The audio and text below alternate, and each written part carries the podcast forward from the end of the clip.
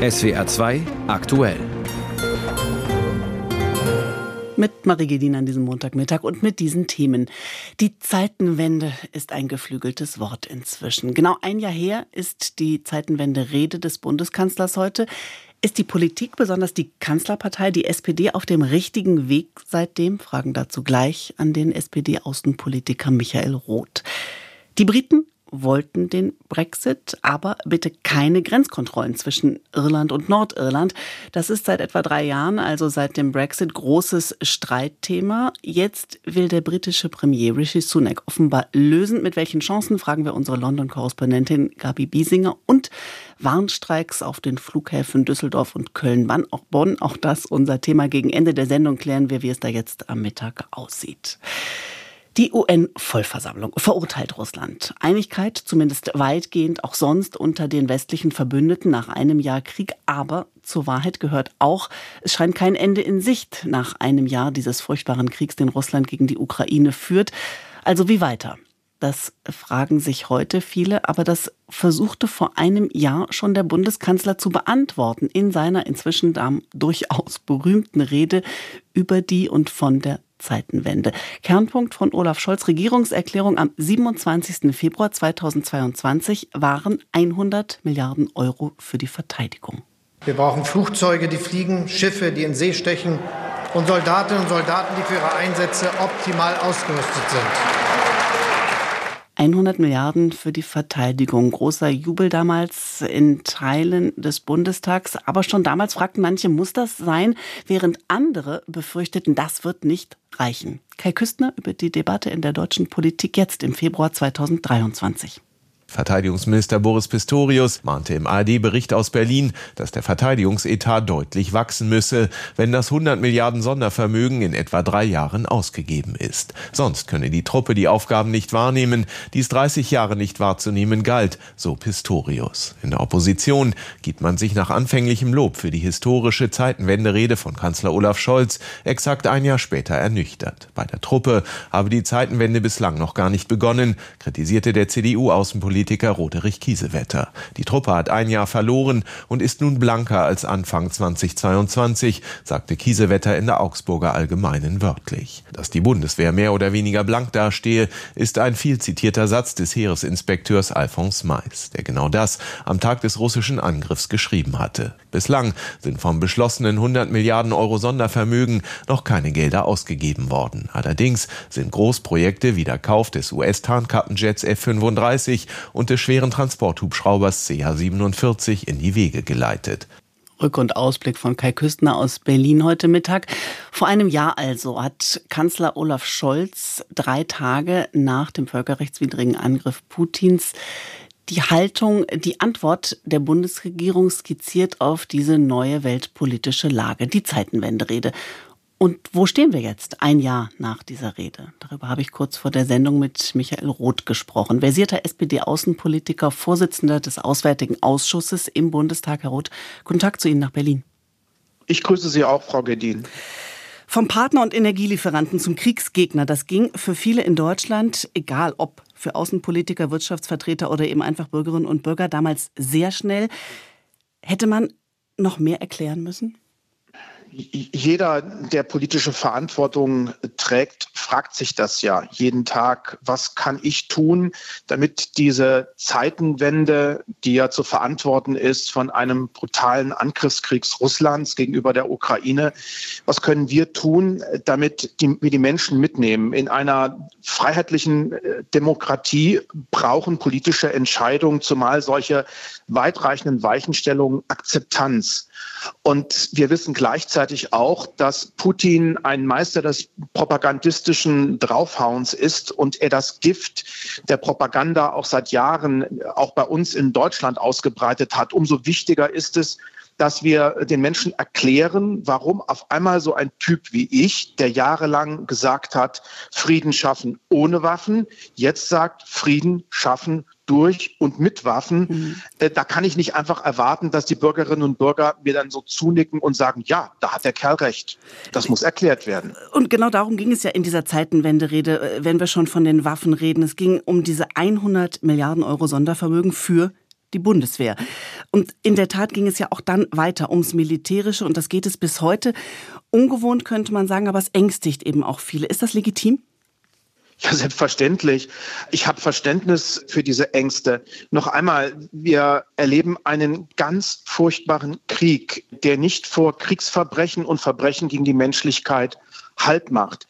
Die Menschen sind erschüttert von diesen Bildern. Ich bin deshalb auch ganz, ganz vielen dankbar, dass sie nach wie vor nicht einfach abschalten, sondern dass sie weiterhin ein offenes Herz zeigen für die Geflüchteten aus der Ukraine und dass sie bereit sind, trotz ihrer eigenen Ängste diesen Weg mitzugehen, nämlich der Ukraine nicht nur politisch und humanitär, sondern eben auch militärisch zu helfen. Hm. In dieser Diskussion, sowohl gesellschaftlich als auch politisch, hat heute früh der Fraktionsvorsitzende Ihrer Partei, der SPD im Bundestag, Rolf Mützenich, im Deutschlandfunk klargestellt, Manche Einlassungen, die es in den letzten Monaten gegeben hat, stehen einem Land, einer Demokratie, die sich auch zivile Mittel immer für die Konfliktbearbeitung genommen hat, ich finde, nicht gut zu Gesicht. Wenn Sie das als Skepsis beschreiben, ist das Ihre Sache. Ich habe keine Skepsis und ich glaube, äh, Diplomatie mit Verhandlungen gleichzusetzen, das ist etwas zu kurz gegriffen. Diplomatie ist der tägliche Versuch, Pfade möglicherweise irgendwann auch zu Verhandlungen zu finden. Das ist der SPD-Fraktionschef gewesen heute früh. Herr Roth, wie groß ist denn die Bandbreite in Ihrer Fraktion, in der Regierungsfraktion zur Zeitenwende? Die SPD ist ein Spiegelbild unserer Gesellschaft. Das, was Sie und was wir alle im Nachbarkreis mit, im Gespräch mit Kolleginnen und Kollegen, mit Freundinnen und Freunden wahrnehmen, das gibt es natürlich auch in der SPD. Aber die SPD-Bundestagsfraktion steht eben in einer ganz besonderen Verantwortung.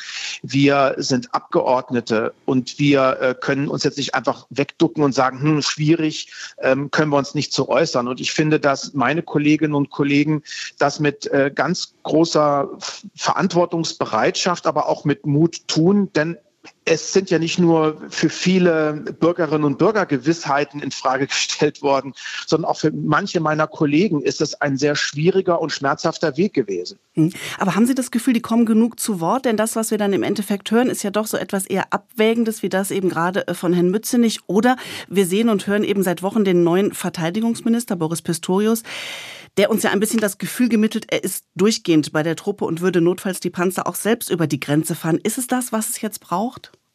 Noch einmal, wir haben viel zu lange Diplomatie äh, gegen Wehrhaftigkeit und auch Abschreckung ausgespielt. Aber Dialogfähigkeit und Wehrhaftigkeit sind zwei Seiten derselben Medaille. Die gehören einfach zusammengenommen. Deswegen ist so jemand wie ich, der mit Ihnen momentan auch über Waffen und über militärische Unterstützung spricht, kein Gegner von Diplomatie. Und diejenigen, die über Diplomatie sprechen, sind in der Regel auch keine Gegner von militärischer Unterstützung. Man muss das eben zusammenbringen. Und in einem Krieg, in einem furchtbaren Angriffskrieg, dem tagtäglich Menschen in der Ukraine zum Opfer fallen, kann man eben nicht alleine nur humanitär vorgehen, sondern einem Angegriffenen muss man helfen. Das ist auch glasklar durch das Völkerrecht abgesichert. Und in dieser Verantwortung stehen wir ja in Deutschland nicht alleine, sondern wir machen das gemeinsam mit vielen, vielen Partnerinnen und Partnern in der Welt. Und die größte und wichtigste Rolle spielen dabei die USA, denn das muss man auch mal sehr selbstkritisch in Richtung Europa sagen. Ohne die massive Unterstützung der USA hätte vermutlich die Ukraine diesen Krieg schon längst verloren. Herr Roth, wir haben unter anderem am 24. Februar in SWR 2 vor einem Jahr hier miteinander gesprochen. Da war der Krieg wenige Stunden alt. Was ist ein Jahr später Ihre Haupterkenntnis? Dass liberale Demokratien nicht davon ausgehen dürfen, dass Freiheit und Frieden von selbst kommen und dass eine Gesellschaft, die so stark auch dem dem Frieden verhaftet war, am Ende auch bereit ist, dieser Zeitenwende auch angemessen Rechnung zu tragen und dass es am Ende auch hilfreich ist, im Team mit vielen anderen zu agieren. Wir haben so viel geleistet. Wir reden auf einmal über eine EU-Perspektive für die Ukraine. Wir schauen auf einmal nicht großväterlich paternalistisch auf den Osten Europas, sondern wir nehmen diese Staaten endlich mit Respekt wahr. Und wir sehen Putin als den, der er wirklich ist. Ein Diktator, dem das Leid vieler Menschen schnurzpiep egal ist und der im 21. Jahrhundert versucht, eine kolonialistische, imperialistische Politik mit militärischer Gewalt durchzusetzen. Und, und deswegen ist das eben nicht nur ein Krieg irgendwo äh, in Europa, sondern er hat massive Auswirkungen auf die Friedens- und Freiheitsordnung weltweit. Und das behaupte ich, wird uns noch lange und weiter beschäftigen. Da haben Sie recht, Frau Gedin. Michael Roth, danke fürs Interview und Ihre Zeit. Ich danke Ihnen. Tschüss. Der SPD-Bundestagsabgeordnete und Vorsitzende des Auswärtigen Ausschusses, 12.16 Uhr gleich. Unter anderem mit dem Krieg Russlands gegen die Ukraine beschäftigt sich auch der Menschenrechtsrat der Vereinten Nationen in Genf inzwischen ja ohne Russland. Und es geht da nicht nur ums Reden, um Betroffenheit, es geht auch ganz konkret um die Dokumentation möglicher Kriegsverbrechen in der Ukraine. Unsere Korrespondentin Katrin Hondel zunächst über den Auftakt der Sitzungswoche in Genf. UN-Generalsekretär Guterres eröffnete die Sitzung des Menschenrechtsrats mit einem deutlichen Appell. Die aktuelle öffentliche Missachtung der Menschenrechte sei ein Weckruf, sagte Guterres. Es gehe nun darum, sich auf die richtige Seite der Geschichte zu stellen. Human rights are not a luxury that can be left until we find a solution to the world's other problems. Menschenrechte seien kein Luxus für die Zeit, nachdem die anderen Probleme gelöst sind. Sie seien selbst die Problemlösung von der Klimakatastrophe bis zum Missbrauch von Technologien. Die Antworten auf die heutigen Krisen, so Guterres, liegen in den Menschenrechten. The answers to today's crisis are found in human rights. Auch UN-Menschenrechtshochkommissar Türk kritisierte massive Rückschritte für die Menschenrechte und nannte insbesondere Russlands Angriff auf die Ukraine. Eine, so Türk, Wiederkehr der Geschichte, der alten zerstörerischen Angriffskriege aus einer vergangenen Ära mit weltweiten Folgen, wie wir sie in Europa mit der sinnlosen russischen Invasion in der Ukraine wieder erlebt haben. Der Ukraine-Krieg wird auch ein zentrales Thema sein in den Reden der deutschen Außenministerin am Nachmittag. Baerbock spricht unter anderem im UN-Menschenrechtsrat und vor der Abrüstungskonferenz. Vor ihrer Abreise betonte sie deren Bedeutung in einer Zeit, in der eine Nuklearmacht die fundamentalen Prinzipien der UN-Charta verletze, so Baerbock, seien Verhandlungsforen wie die Genfer Abrüstungskonferenz wichtiger denn je. Aus Genf, Katrin Hondel. Um 17 Minuten nach 12 an diesem Montagmittag. Und wir kommen zu einer großen Baustelle der europäischen Politik, nicht erst seit drei Jahren, also seit dem Brexit. Trotzdem, der Brexit selbst eigentlich schon eingetragenes Datum in den Geschichtsbüchern.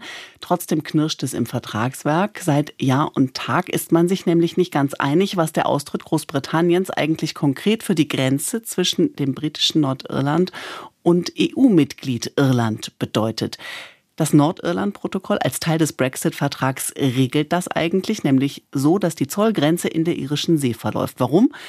Damit es keine regulären Grenzkontrollen und möglicherweise ein Wiederaufflammen des Konflikts zwischen Nordirland und Irland gibt. Aber das empfinden die Briten als, sagen wir mal, suboptimal.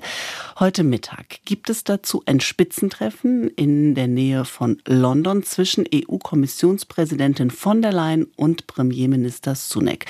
Frage also an unsere Korrespondentin Gabi Biesinger in London. Es steht ja nun mal aus europäischer Sicht das unschöne Wort vom Vertragsbruch im Raum. Was könnte denn jetzt geklärt, erreicht, besprochen werden, um das auszuräumen? Ja, Stichwort Vertragsbruch. Da geistert ja ein Gesetzesentwurf durchs britische Parlament, äh, der Northern Ireland Protocol Bill. Und da soll es darum gehen, dass Großbritannien einseitig Teile des Nordirland-Protokolls aussetzen könnte, wenn es wollte.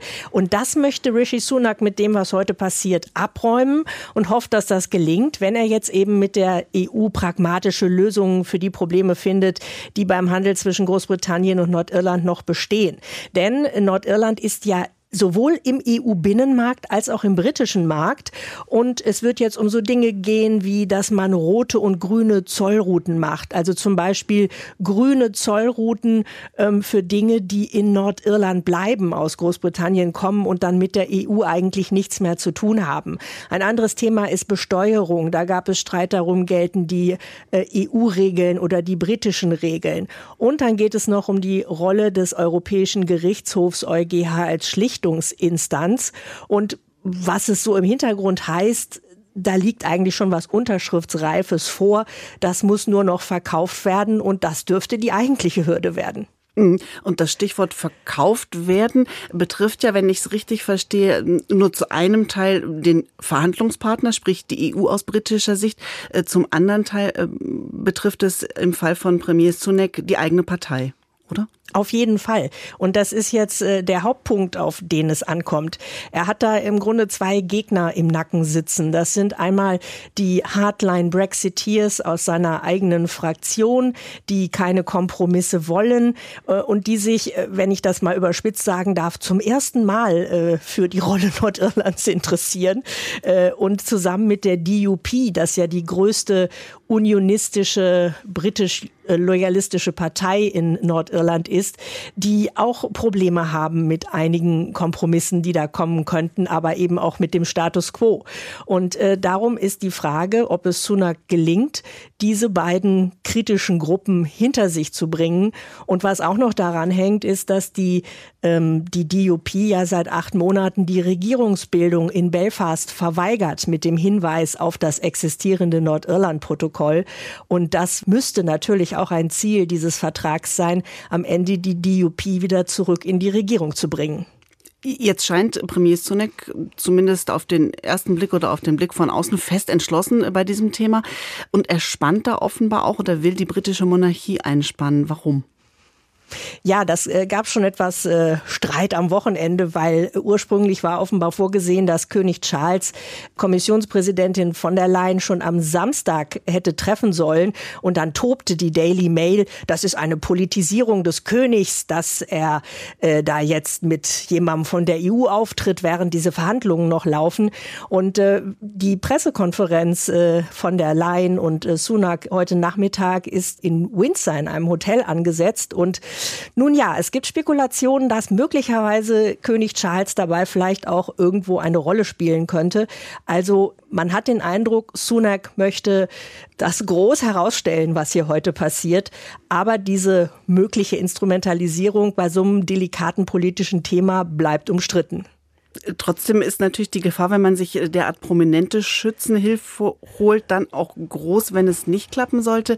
Ähm, sieht er das selbst als so eine Art Feuertaufe für sich als Premier oder ist das zu hoch gegriffen?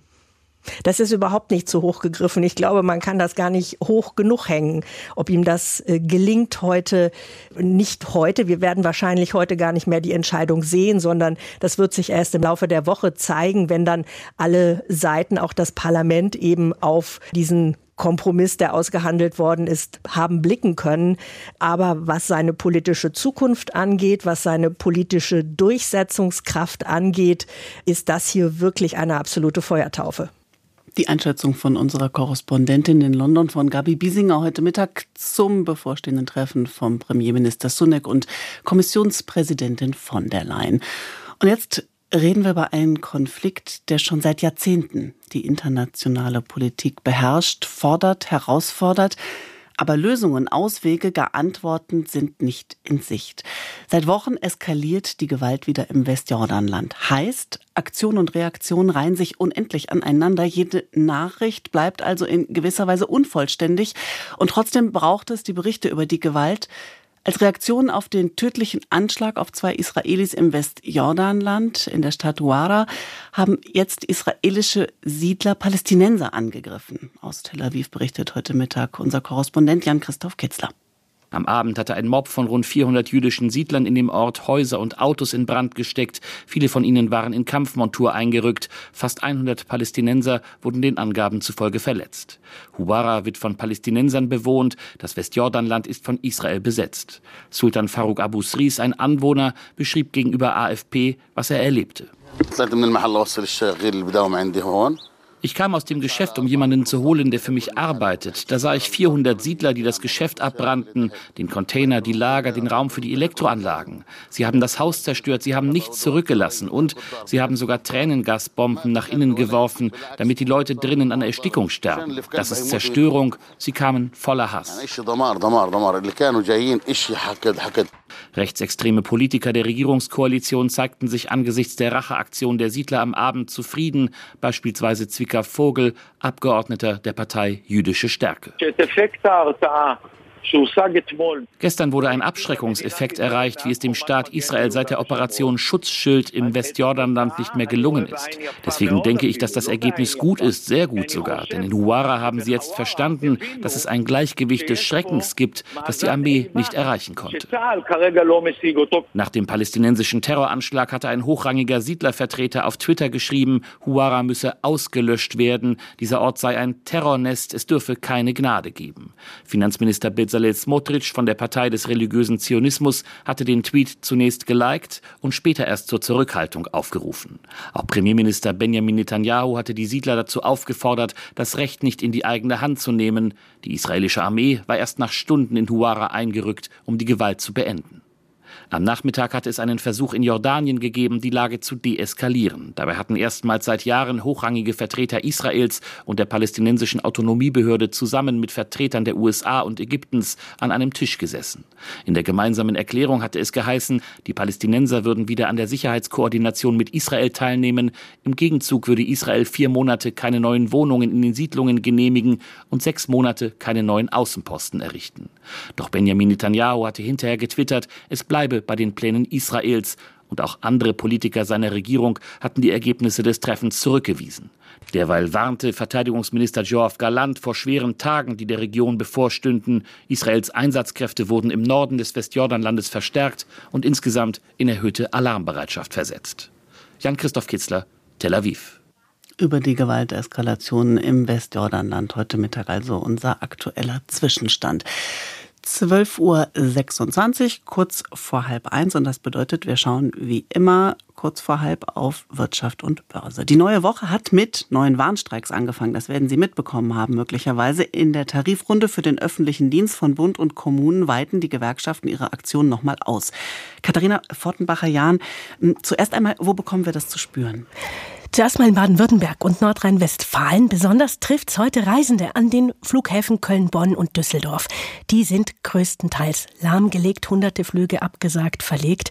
Und in Baden-Württemberg will die Gewerkschaft Verdi den Druck auf die Arbeitgeber jetzt sozusagen täglich steigern, quer über das Land weg, von Mittelbaden bis Oberschwaben, in allen Bereichen auch, also von Stadtwerken, Landratsämtern über Jobcenter bis hin zu kommunalen Kliniken und Kitas. Mit den neuen Aufrufen zu Arbeitsniederlegungen reagieren die Gewerkschaften auf das Angebot der Arbeitgeber von vergangener Woche. Was steht genau in diesem Angebot? Einmal eine lineare Erhöhung um 5 Prozent, davon 3 Prozent ab Oktober und ab nächsten Juni 2. Dann ein Inflationsausgleichsgeld von 2500 Euro, auch in zwei Schritten, und eine höhere Jahressonderzahlung. Das Ganze bei 27 Monaten Laufzeit. Summa summarum rechnen die Arbeitgeber vor, dass da ein Volumen von 12 Prozent plus zusammenkomme. Das läge zum Beispiel bei einem Müllwerker so und eine Pflegefachkraft hätte knapp 11 Prozent mehr. Das wäre ja mehr als die 10,5 Prozent plus, die die Gewerkschaften fordern. Sie haben das Arbeitgeberangebot aber als völlig inakzeptabel zurückgewiesen. Warum? Da gibt es zwei Hauptkonfliktpunkte. Das eine, eine ganz klassische Frage, was gibt es einmalig auf die Hand und was ist dauerhaft wirksam in den Tabellen? Das ist ja dann auch Basis für künftige Erhöhungen. Verdi stört ganz besonders, dass die Arbeitgeber eben darauf verweisen, die Inflation gehe ja zurück die könne man mit solchen Einmalzahlungen ausgleichen. So komme dann auch die hohe Prozentzahl der Arbeitgeber zustande, weil das mit eingerechnet sei da legen wir wirklich weit auseinander, hat mir ein Verdi-Sprecher gesagt. Die steigenden Preise nagen dauerhaft an den Einkommen. Die Beschäftigten kämpften ja ständig damit und weiterhin, es sei nicht zu erwarten, dass die Preise jetzt wieder sinken auf das Niveau vor der Krise. Auch die vorhergesagte Teuerung von 6 Prozent dieses Jahr, die gleiche das Arbeitgeberangebot mit 3 Prozent nicht aus. Der zweite Knackpunkt ist, wenn man so will, eine Gerechtigkeitsfrage. Da geht es um die niedrigeren Einkommensgruppen. Die sieht die Gewerkschaft da einfach nicht repräsentiert. Sagt, das Angebot ist eine Kampfansage, sei sozial blind, so der baden-württembergische Verdi-Landeschef Martin Groß. Verdi fordert nämlich eine Mindesterhöhung von 500 Euro monatlich. Mhm, also auf den ersten Blick nah beieinander, aber auf den zweiten Blick noch große Differenzen in der Tarifrunde für den öffentlichen Dienst von Bund und Kommunen. Ende März gehen die Verhandlungen weiter. Schauen wir zum Schluss jetzt noch an die Börse, Katharina, die Commerzbank zurück im DAX. Wie ist der Start gelaufen? Also die Anleger haben dieses Comeback auf jeden Fall honoriert. Die Commerzbank-Aktie führt die Gewinnerliste im DAX an, legt zeitweise gut 4% zu. Sie gehört ja zu den Gründungsmitgliedern und war viereinhalb Jahre lang nicht mehr in der ersten Börsenliga vertreten. Der DAX steigt um 1,5 Prozent auf rund 15.400 Punkte.